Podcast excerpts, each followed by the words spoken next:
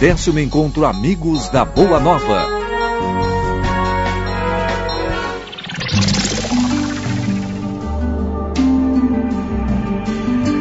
Ouça agora a palestra com Mário Mas.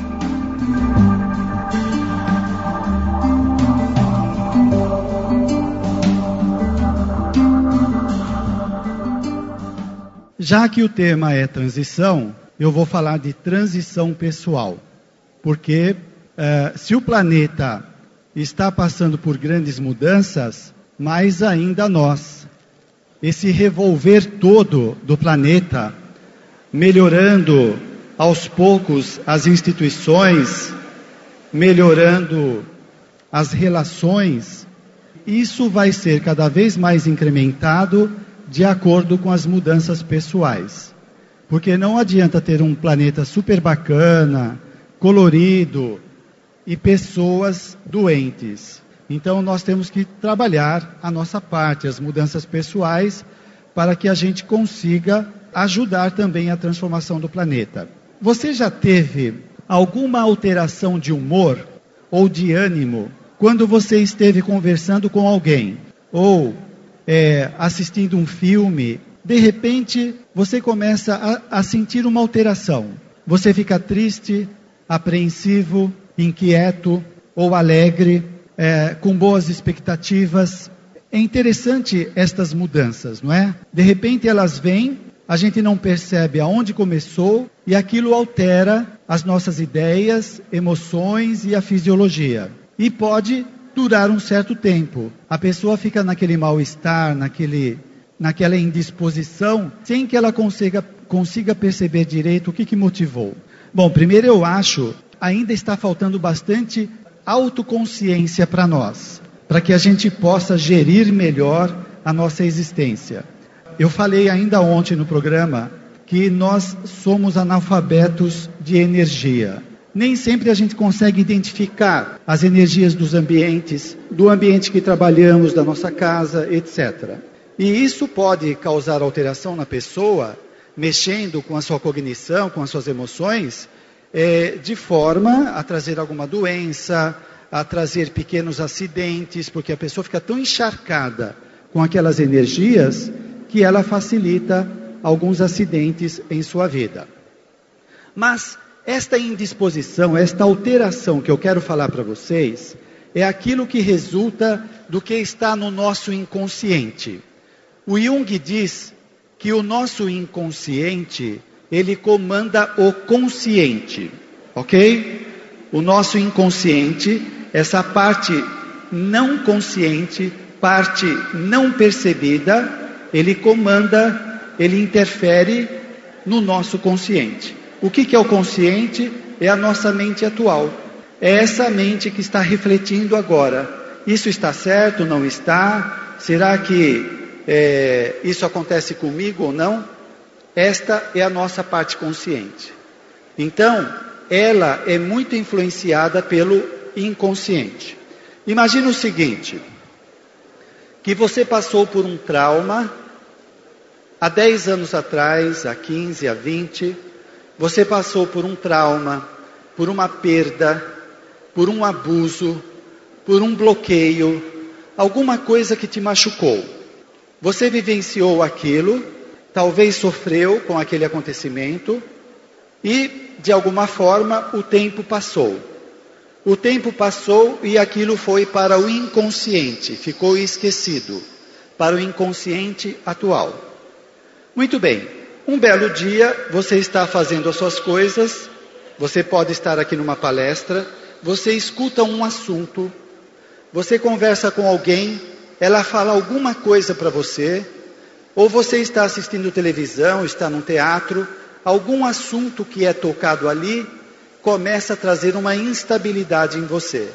Você começa a se sentir apreensivo, inquieto, começa a ter sudorese, palpitação, fica apreensiva e não sabe por quê.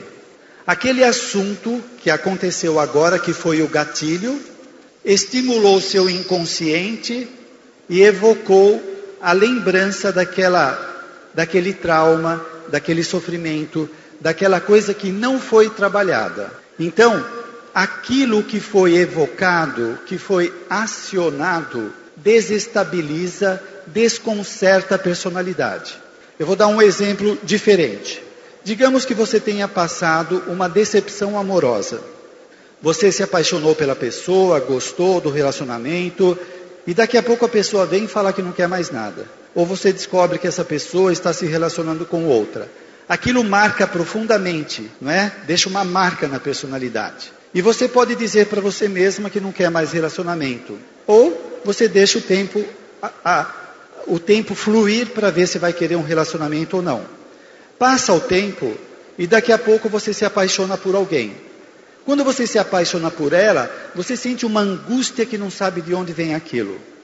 É que esta paixão foi o gatilho para evocar no seu inconsciente aquela decepção. E aquela decepção vem à tona e desconcerta a personalidade. Voltando à frase do Jung, tudo que está inconsciente comanda a vida da pessoa. Em parte. É claro que o nosso consciente, a mente atual, ela tem que ultrapassar o inconsciente, como Joana de Ângeles diz, e isto vai acontecer no processo evolutivo. Mas por enquanto não. O exemplo que eu dei se refere a uma vida atual. Então você teve aquela experiência marcante que ficou no seu inconsciente e te desconcerta sempre que você ouve aquele assunto.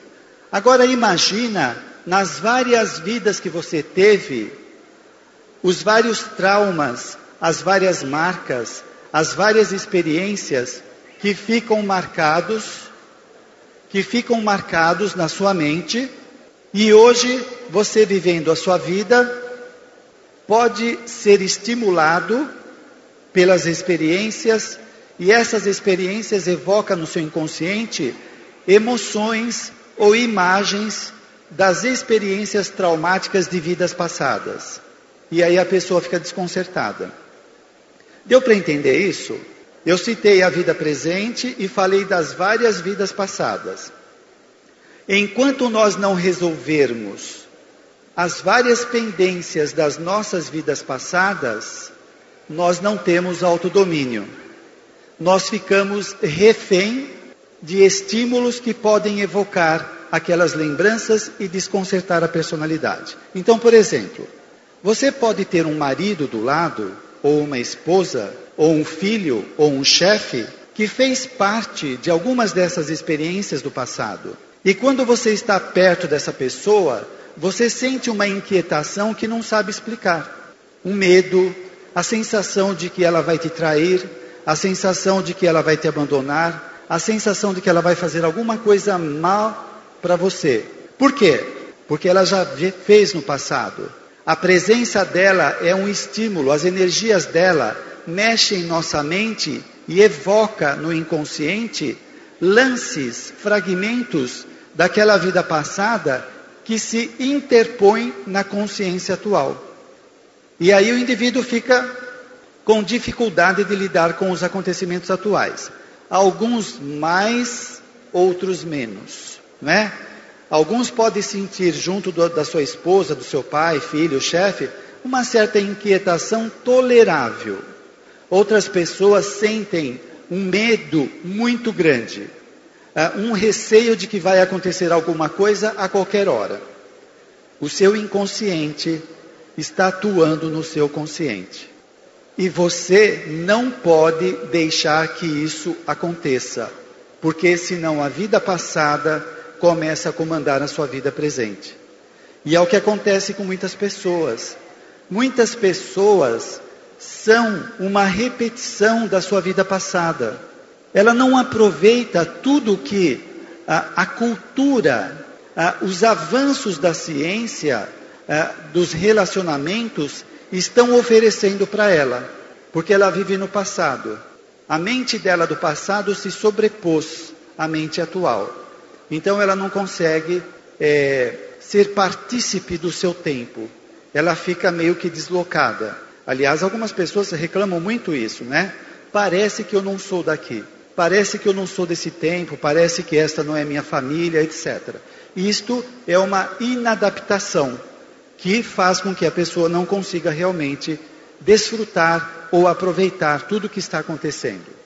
As condições sociais, de um modo geral, elas também podem evocar no nosso inconsciente essas lembranças. Imagina uma pessoa que teve poder, que teve dinheiro numa existência passada, aquilo fez parte de uma programação, ele lidar com dinheiro e poder. Aí o que acontece? A pessoa fica tão identificada com aquela personagem que ela foi, o poder e o dinheiro, que ela se mistura. É como se a identidade se diluísse e ela passasse a ser aquela personagem poderosa e cheia de dinheiro. Mas vem a desencarnação, ela perde aquela personagem, reencarna na vida atual e ela, por exemplo, pode estar vivendo uma situação de restrições, de dificuldades, de pobrezas, e esta situação difícil atual é um estímulo que vai mexer no orgulho dela do passado, e ela não consegue se adaptar ela não consegue se encaixar, porque por dentro ela se sente poderosa e rica,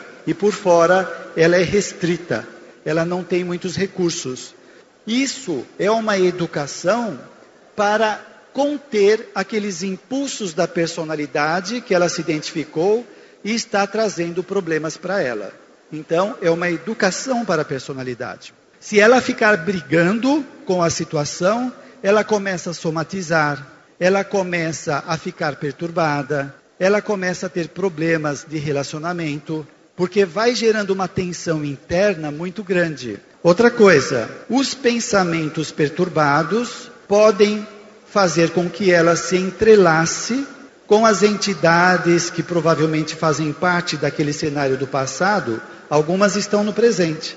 Então ela entra em sintonia com eles facilmente. E eles começam a estimular o inconsciente dele para que aquelas imagens floresçam, se desdobrem do inconsciente e ela vai ficando mais perturbada. O Manuel Filomeno de Miranda, no, li no livro Transição Planetária, ele vai dizer o seguinte: o impositivo do progresso é inarredável, apresentando-se como necessidade de libertação das amarras vigorosas que o retém na retaguarda ante o deltropismo que o, que o fascina e termina por arrebatá-lo. Eu queria só destacar aqui o seguinte: ele fala que esse progresso vai fazer com que o indivíduo se liberte das amarras vigorosas do passado. Essas amarras vigorosas são as experiências que estão registradas na nossa mente, das várias existências, são os nossos apegos, as nossas vinculações, que faz com que o indivíduo fique detido naquelas experiências. Quando Jung fala que o inconsciente comanda o consciente, quer dizer então que nós temos que resolver, arrumar, elaborar o nosso inconsciente para ele não atrapalhar mais nossa vida atual. Isso é o que Joana de Ângeles e a Hermance Dufaux também vai falar, de tomar contato com a sombra. A sombra está mais relacionada com a vida atual para a psicologia, mas para nós espíritas temos a, temos a sombra do passado também. É tomar contato com esses aspectos negados, rejeitados, não aceitos, com esses reflexos que vêm do nosso inconsciente para ir trabalhando, modificando. E esse trabalho é da consciência. A consciência vai alterando isso aos poucos. Quanto mais nós vamos nos conscientizando, mais vamos resolvendo o nosso passado. Olha só, no livro Nosso Lar, Laura e o marido dela, eles fazem uma regressão de 300 anos. De posse desses 300 anos de memória integral, eles vão resolver todas as pendências que eles trazem das várias existências. E ela diz o seguinte: compreendemos então quão grande é ainda o nosso débito para com as organizações do planeta, de posse dessa regressão. Isso quer dizer o seguinte: ela acessou essa memória, ela viu as pendências que tem com o planeta, ela e o marido vão trabalhar para resolver essas pendências.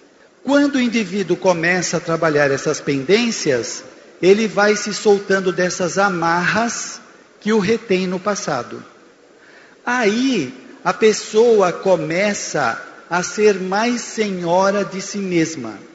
Por que, que nós não somos senhores de nós mesmos? Por que, que nós não conseguimos dominar as nossas emoções, alguns comportamentos, algumas lembranças? Por causa des, destes registros perturbadores que estão dentro de nós, que geram confusão, conflito, perturbação na personalidade. Então, por exemplo, a, a gente vê as pessoas que querem, é claro, ter pensamentos positivos, otimistas, comportamentos legais, elas leem livros de autoajuda, se enchem de ideias, se enchem de ideias é, legais, otimistas, e isso dura um dia, uma semana, e não passa disso. Por quê? Porque ela está fazendo só um trabalho exterior, superficial. Enquanto o mundo interno dela não é trabalhado, ela não consegue esse pleno domínio sobre si mesmo. Então, como é possível o indivíduo ser otimista se ele tem imagens dantescas na sua cabeça, perturbadoras? É difícil. Aí que a gente começa a entender por que algumas personalidades são tão instáveis, altos e baixos, altos e baixos, explosivas, descontroladas. O que, que deve ter dentro dela que provoca essas explosões? Não é a parte fisiológica. Porque ao reencarnar, ela imprimiu no seu corpo aquilo que ela já apresentava no perispírito. Então, a gente poderia dizer que a paragenética que está no perispírito, ela se sobrepõe à genética do corpo físico, da herança que herdamos dos nossos pais. Então, se ela apresenta desequilíbrios interiores, isso vai refletir no corpo que ela vai formar. Portanto, é, o indivíduo quer ser otimista, fazer várias coisas na sua existência e parece que tem restrições, impedimentos que não a deixa avançar. É o seu mundo interior que precisa ser trabalhado. Como ela não sabe disso, ela faz aquilo que a psicologia chama de projeção.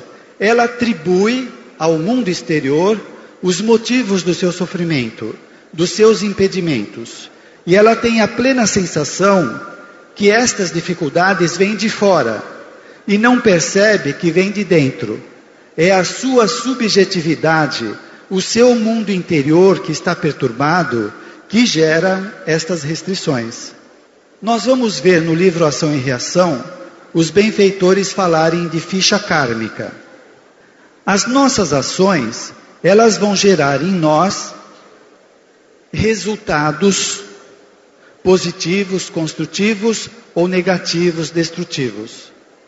Se o indivíduo ele tem no seu inconsciente imagens, imagens são resultados de experiências, emoções, ideias perturbadoras, elas são decorrentes de ações anteriores que geraram aquilo.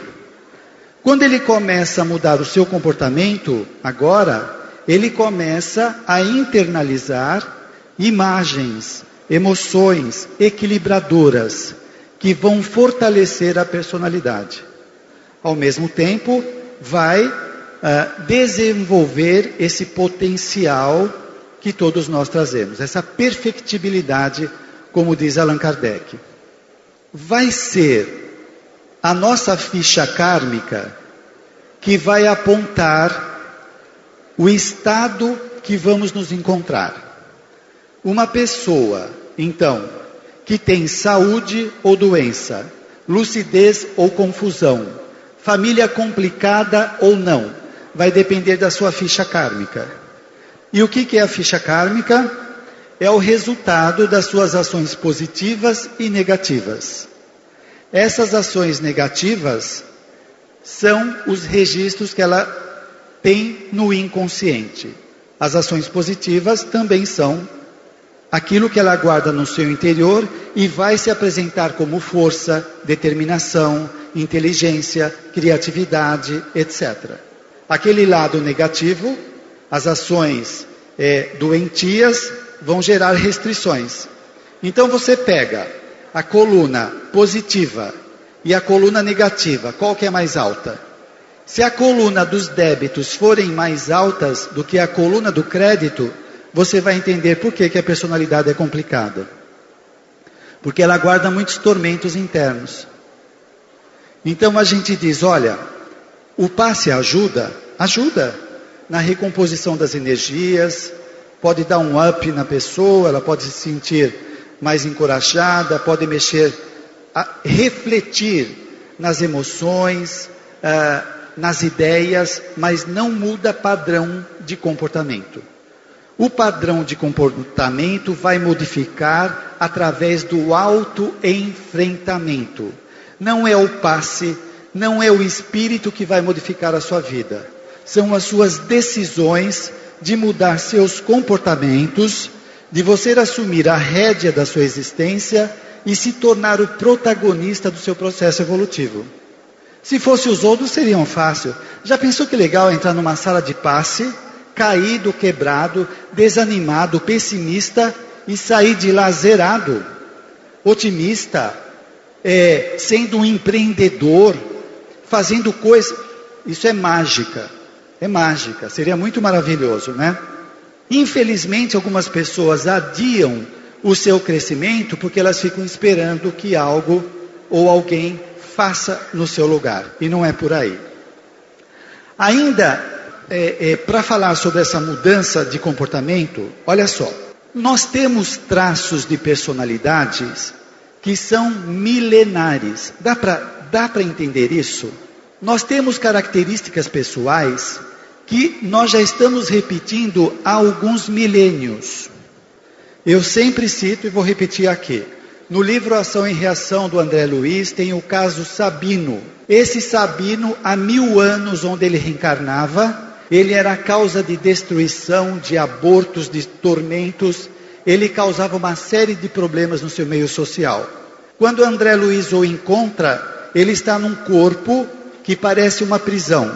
Ele é cego, surdo e paralítico. Por quê? Esta experiência das restrições orgânicas são para conter os seus impulsos destrutivos. O corpo ajuda com que ele não faça mais besteira, porque há mil anos ele vem fazendo isso. Isso quer dizer que algumas características nossas, determinação, criatividade, belicismo, gostar de resolver as coisas na pancada ou no revólver, capacidade afetiva de relacionamento, honestidade, são da personalidade alguns séculos que ela vem repetindo. Por isso é difícil de mudar, mas precisa haver esse autoenfrentamento para começar a ir mudando aquilo que está persistindo na personalidade, gerando uma série de tormentos. Não é a sua mãe ou seu pai que gerou isso em você. Ah, os reflexos dos seus pais na sua vida são muito pequenos em relação ao que você já fez por você mesmo. Então o lance é o indivíduo se auto-enfrentar. Para terminar, no livro ainda do Manuel Filomeno de Miranda, ele diz o seguinte: Vive-se na Terra o momento da grande transição de mundo de provas e expiações para mundo de regeneração. As alterações que se observam são de natureza moral convidando o ser humano à mudança de comportamento para melhor, alterando os hábitos viciosos a fim de que se instalem os paradigmas da justiça, do dever, da ordem e do amor. Muito bem. Conhecer, nós já conhecemos. Desenvolvimento cognitivo, nós já temos.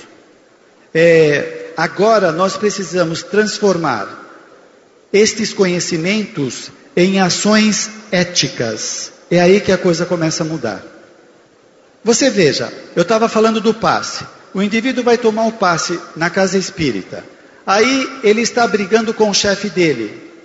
Ele está tentando puxar o tapete do chefe. Como que ele vai conseguir se livrar de uma obsessão se ele está se atormentando? O indivíduo chega em casa, toma o passe, chega em casa, não cumprimenta o seu marido, ou a sua mulher, ou o seu filho, ou a sua mãe. Como assim? E quer que o passe funcione? Então, é transformar aquilo que ele aprendeu em ações éticas. O indivíduo tem que enfrentar, não tem jeito. Tem que vencer o orgulho, a vaidade, o egoísmo. E vai vencer como? Só tomando passe? Não, é no dia a dia. O dia a dia é, é o laboratório da existência onde, onde o indivíduo pode realizar, exercer os conhecimentos que ele possui para fazer a grande transformação. Senão não acontece. Ela está falando, ele está falando de mudança de comportamento. Quando eu vou tendo comportamentos éticos, eu vou deixando de formar vínculos nocivos. Se eu não tenho comportamento ético e faço as coisas ao Deus dará, pensando mais nos meus interesses do que na coletividade, eu começo a formar vínculos. A lei de ação e reação vige em nossas vidas desde o momento que nós temos consciência. Então não dá para o cara dar nó na vida, ludibriar as leis, tudo que ele faz e que tem repercussões é, doentias ou nocivas, é, imorais na vida do outro, da sociedade, vai refletir no comportamento dele.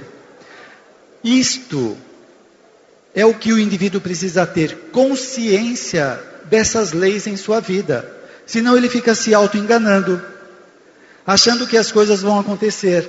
Alguns esperam desencarnar, reencarnar renovado. Existe isso? A pessoa já reencarna moralizada, ela tem uma tolerância maior à frustração, à, à decepção, ela reencarna mais socializada. Não existe isso. Senão o indivíduo não se desenvolve. Nós temos que pegar as nossas fraquezas, os nossos pontos fracos e enfrentar. Não tem jeito. Eu é que tenho que mudar. Não tem mecanismos sociais que facilitem isso. A reencarnação, de um modo geral, está propiciando ah, este autoenfrentamento. E o indivíduo tem que estar consciente disso. É aí que as coisas começam a acontecer. Quando nós começamos, então, a ter esses comportamentos mudados, nós começamos a mexer na nossa ficha kármica. Mexer na ficha kármica, gente, significa que você possa, numa próxima existência, participar da programação da sua reencarnação, onde você vai escolher um corpo mais adequado, talvez sem tantas doenças, onde você possa ter mais lucidez para saber decidir como é, tomar decisões mais acertadas na vida. Talvez nós possamos ter relacionamentos mais significativos, pessoas do nosso lado que sejam construtivas, proativas e não pessoas doentes. Quem são essas pessoas doentes? Nós somos um imã, nós estamos atraindo. Eu preciso mudar. Além do que, se eu mudo, eu também vou saber lidar com essas pessoas de forma diferenciada. Não é? Joana de Ângeles diz que na maturidade psicológica, o indivíduo tem capacidade de avaliar acertadamente aquilo que precisa fazer. Você pega a pessoa imatura que ela tem dificuldade de decidir ela não usa muito discernimento. Ela sempre está perguntando para os outros. É claro que a vida fica difícil e ameaçadora, mas por conta da ignorância dela. Quando ela amplia a sua consciência, o seu discernimento, a sua capacidade afetiva, relacional, ela entende mais a vida. As ameaças se esfumaçam, desaparece. Ela vai perceber que ela não está entregue à casualidade, os acidentes da vida. Ela vai entender que existe a lei de causa e efeito, que é a causalidade regendo as suas vidas. Então, uma boa parte do que está acontecendo faz parte disso, desta programação, desta lei que está impulsionando o indivíduo ao crescimento. Então, ele sai daquela visão fantasista, infantil, de achar que as coisas acontecem em sua vida fortuitamente, acidentalmente, sem a sua participação. Aí ele começa a se ver como protagonista. Opa, espera aí, o que, que eu estou fazendo? Eu estou pisando na bola? Eu estou deixando de fazer coisas interessantes? A vida está respondendo desse modo. O que, que eu posso fazer para começar a gerar coisas, situações, relacionamentos mais construtivos, mais interessantes? Depende de nós. Então vamos fazer o nosso esforço.